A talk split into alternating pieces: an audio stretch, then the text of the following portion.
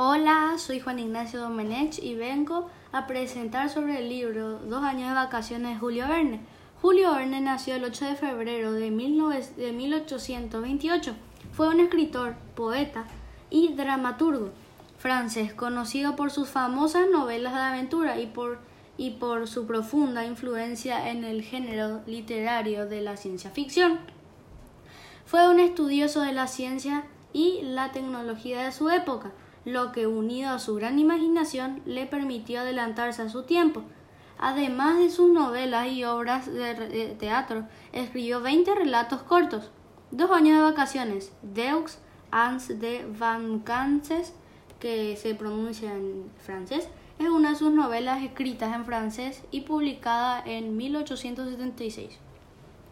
Trata de la historia de unos jóvenes llamados, llamados Gordon, el mayor entre ellos, Bryant y Donny Pan, con la misma edad, Jack, un poco menor que Bryant y Donny Pan, y Costar el más pequeño que naufragaron en una isla desconocida en el Océano Pacífico y que trataban de sobrevivir y volver a sus casas.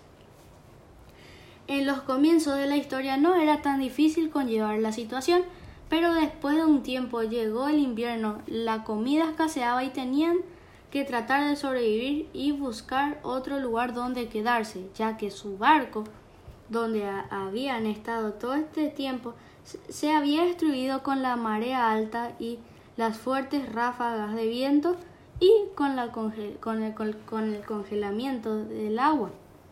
Ellos solo permanecían en la orilla hasta que se destruyó el barco.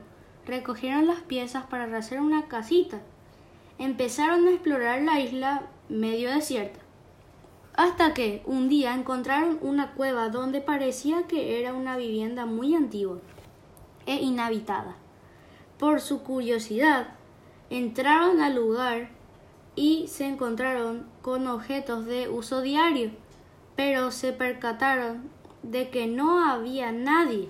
Salieron por otra entrada y encontraron el esqueleto del dueño de la casa al lado de un árbol. Es así como en la cueva encontraron una libreta en donde el señor escribía y especificaba las fechas en las fechas en que lo hacía. Al leer descubrieron que esto había pasado hace 50 años atrás. Luego convirtieron esa cueva en su nuevo hogar hasta que de repente no encontraban a su perro llamado Pan. Escucharon sus ladridos, pero no lo encontraban.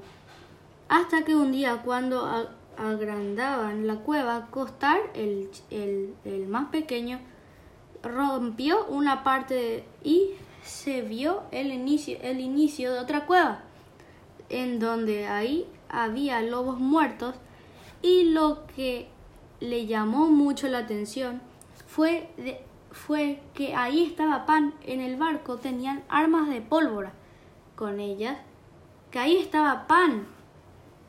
En el barco tenían armas de pólvora, con ellas cazaban sus alimentos cuando, cuando escaseaban. Hasta aquí voy a llegar.